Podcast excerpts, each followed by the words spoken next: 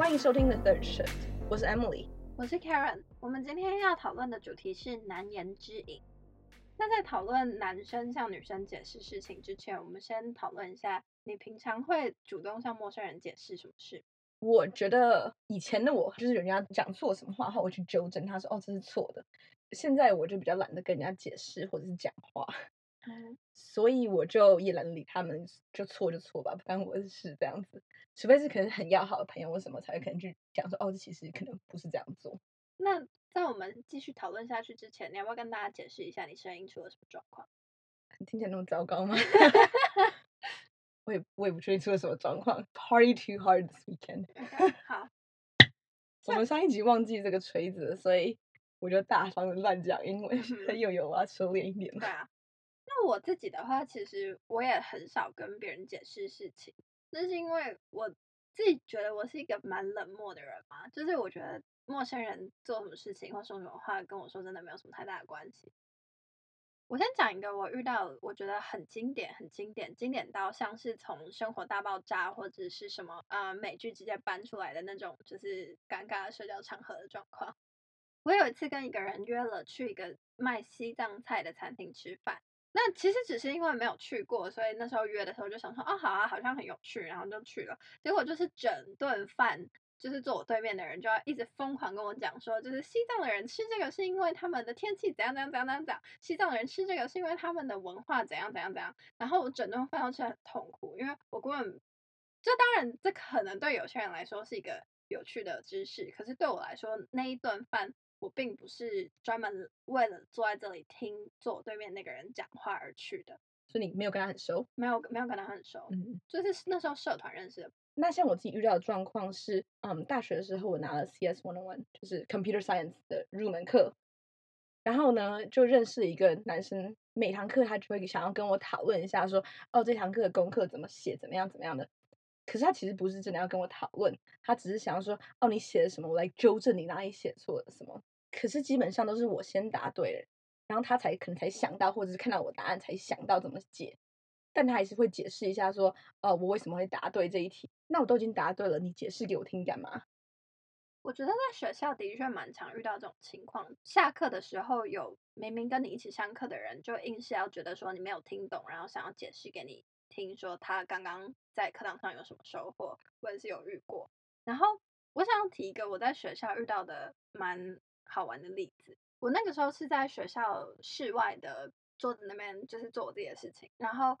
在同一个桌子的对面就有另一个男生，他就坐在那边，我们完全不认识，我也完全没有见过他。然后就他自己书读一读，他就突然就是跟我搭话，就说：“哎，你在看什么书？”然后我就说：“哦，就是我下一堂课的书。”然后我也没有想理他，可他就继续说：“哦，我刚好也在为我下一堂课做准备。”哎。然后他就一直跟我说，他下一堂课要上的是一个政治学的选修，所以他在看这本政治学家的书。然后我跟这个人其实根本才认识三句话的时间，我也搞不清楚他为什么要一直跟我说他自己在看的东西。因为我刚好就是之前有修政治社会学的时候也读过这个政治学家，所以我就直接立刻说，哦，可是我觉得你刚刚讲的那本书其实并不是他最好的作品，我推荐你看另一个什么什么什么什么。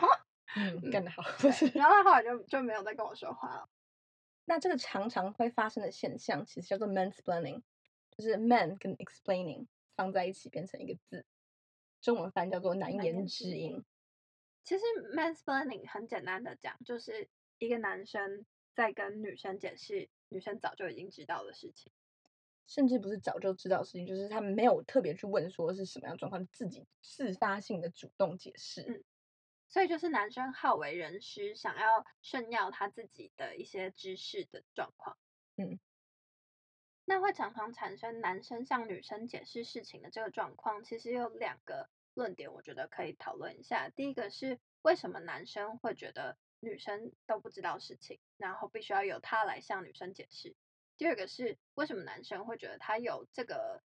义务，或有这个。必要去领导这个对话，然后炫耀他自己已经知道的事情。我觉得尤其常发生这种男生觉得女生不知道的，不一定是说像运动或者是车子这种上一号男性下一号的话题。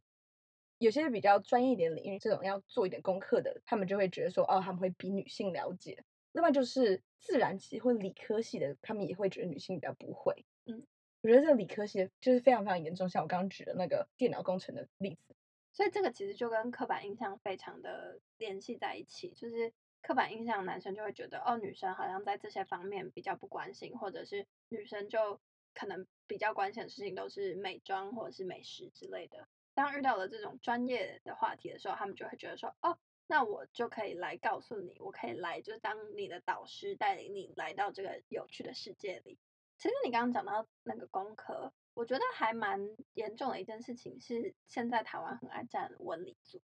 我觉得美国也有这样的现象，因为我那时候读书的时候也会遇到，不只是男生在站这件事，连嗯女生也会觉得自己因为读理组而感到自满。我自己是比较少遇到女生因为读了理组而觉得比较自满、比较骄傲的状况。可是我觉得在我的生活中，很常遇到理工男想要向文组女解释事情的这个标准配备。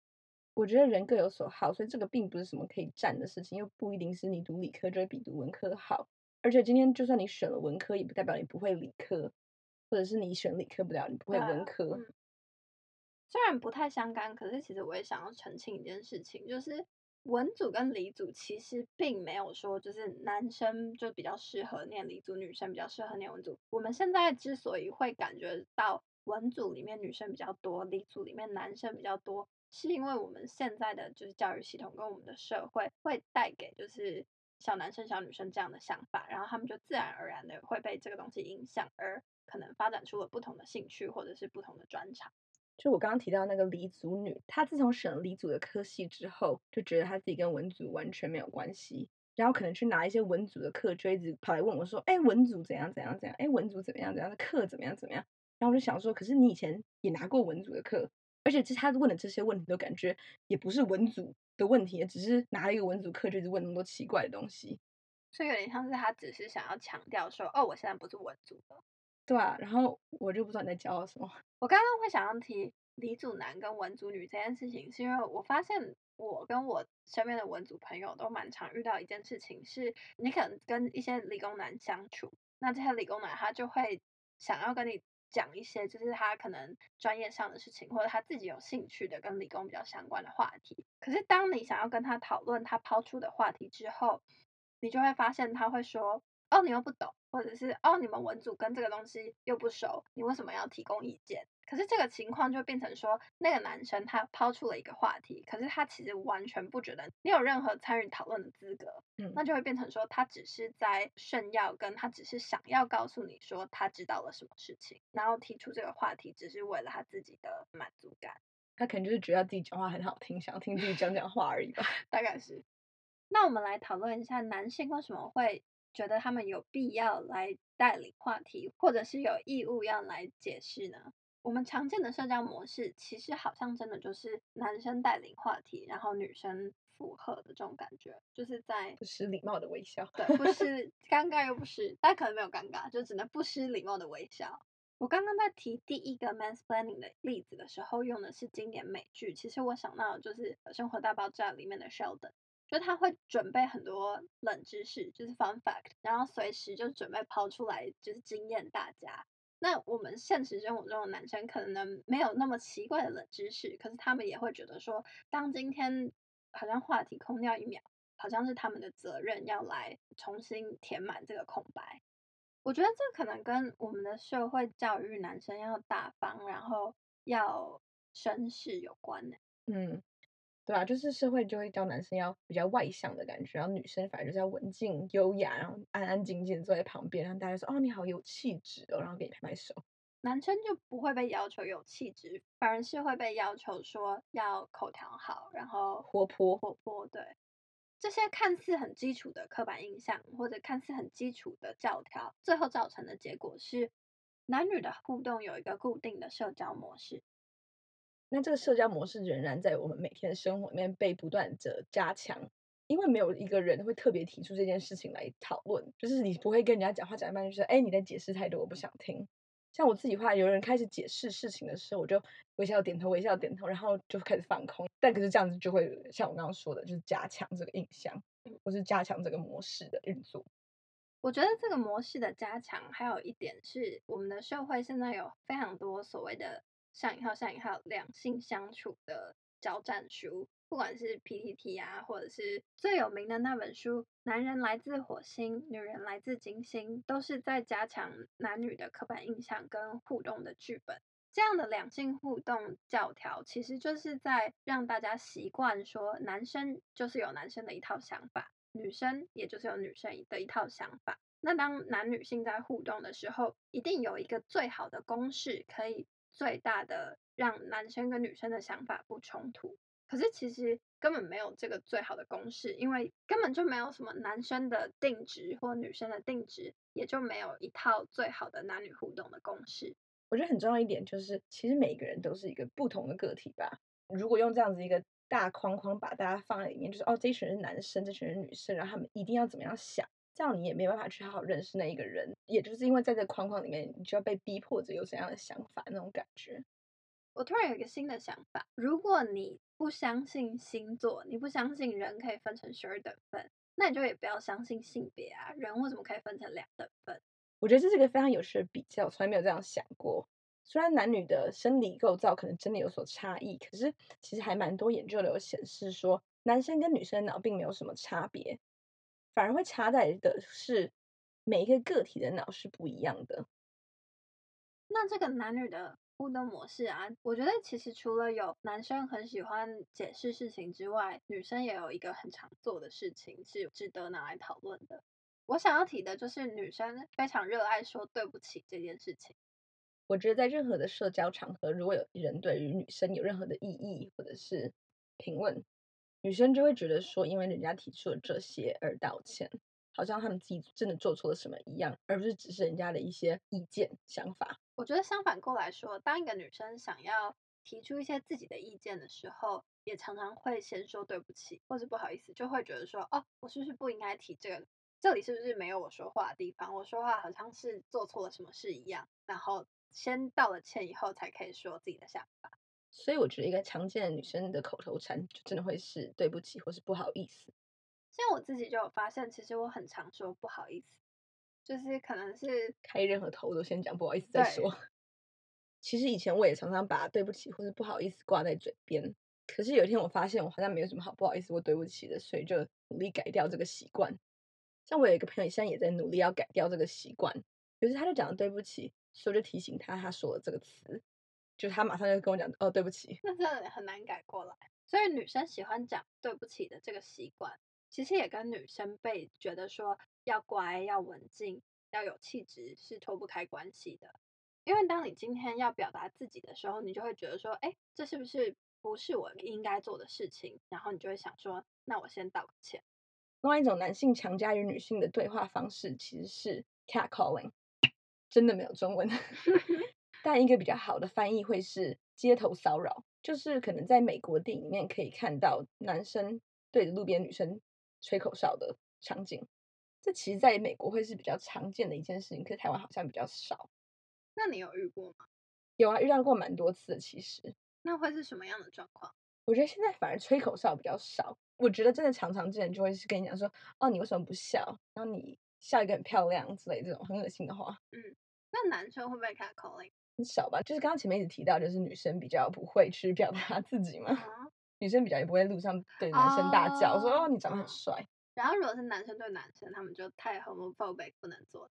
太恐同所以不能做。对，好。其实你刚刚讲到这个就是 smile 的故事，让我想到一件事情，就是只有女生有 resting bitch face，没有男生的 resting bitch face，这也没有中文啊。你讲大概三个英文字，对，其实，就是女生会被说你为什么摆着张臭脸，对，可是男生他如果就是没有在笑，大家就会觉得说，哦，这是一个严肃的，然后严肃、有威严的人、嗯。那我们回到今天的主题，mansplaining，难言之隐。那到底要怎么样知道自己是不是在呃 mansplaining 的状况呢？其实很简单，只要对方没有问你或者请你解释的话，那就自己开始解释，那就是一个 mansplaining 的状态了。那遇到 mansplaining 的时候啊，我觉得我刚刚的例子是蛮刚好，是我刚好知道他在讲什么。可是当对方在讲的事情，你其实真的没有涉略过的时候，要怎么样应对？尴尬不失礼貌的微笑。可是要让他知道说你在 mansplaining，我不想听。我自己是有试过一个做法，就是当别人开始 mansplaining 的时候，我会先让他把这一段讲完，然后讲完之后，我就会问他非常就是荒唐的问题，让他知道哦，你刚刚在讲的我都没在听。就例如说，他要跟我说，哦，我上一次去欧洲滑雪的时候怎么样怎么样怎么样，然后我就说，哎，可是二月的时候韩国有雪吗？不相干的问题，让他知道就是你刚刚讲了一大坨，我都真的不关心。或者像我的另外一种做法是，他一边讲我一边 Google 去他有没有讲错，他一讲错，我等等他讲完之后我就开始说，哎，其实你刚刚那边讲错了。而这样子的话，你就要很专注听他说话，不然干脆就是去读懂那些所有上引号上引号男性要知道的领域，然后他讲的时候就说，哎，其实我已经看过这一篇文章了，要比他更聪明一点就对了。你要炫耀，我就可以更炫耀，来比赛。我说是也不需要弄到比赛啦，但是就是。如果适时的让男性知道说，你其实不用解释这么多，或者是你在讲的事情我们真的没有兴趣，并不是一件坏事。那讲了这么多我们被 mansplaining 的故事，我现在想讲一个有一点好笑，我也不太确定算不算是我 mansplaining 别人的一个故事。那我遇到的状况是，有一次我在国外的机场操作一个自助报到的机台，那它的界面是英文的。那在那时候，在我隔壁机台是一个看起来也是华人面孔的小女生。然后我操作完我的之后，我就看到她好像一直操作错误，所以在那边待了很久。所以我们对到眼之后，我就过去帮她。后来我们两个人都弄完之后，就发现，哎，我们要搭的是同一班飞机，所以我们就一起走到登机门。后来我们在走路的时候，这个小女生她就有一点想跟我聊天，所以她先问了我，哎，你是中国人吗？然后我就说，我不是啊。后来他就继续问说：“哎，那你中文怎么讲这么好？”我就跟他说：“哦，因为我是台湾人。”然后我这个时候就看到说，这个小女生她整个一脸惊恐的，就是立刻倒退三步。我就觉得有点不好意思，就是就是吓到一个刚出国门的小女生。所以我其实觉得有点好笑的是，她没有问我，是我自己主动过去跟她解释的。我在这个情况下是 mansplaining 了她。那我想问你说，如果把别人没有特别去问的意见或想法发表给他们听呢？就是不是一个特别知识的部分，而只是自己的想法。我觉得其实意见是可以提出，因为其实我们前面有提到，女生会觉得说自己不应该有太多想法要分享给别人。可是其实想法这件事情是值得讨论的，所以如果你有觉得自己有什么意见想要分享的话，是可以分享的。这个意见的分享要注意，不要变成建议的分享，因为我觉得可以提出自己的意见、自己的想法来讨论，但是不需要没事去建议别人应该要怎么想，或者是建议别人应该要知道一些什么事，除非他们有想要听这个建议，不然的话都是 mansplaining。好，那我们今天关于难言之隐的讨论就到这里结束。谢谢大家今天的收听。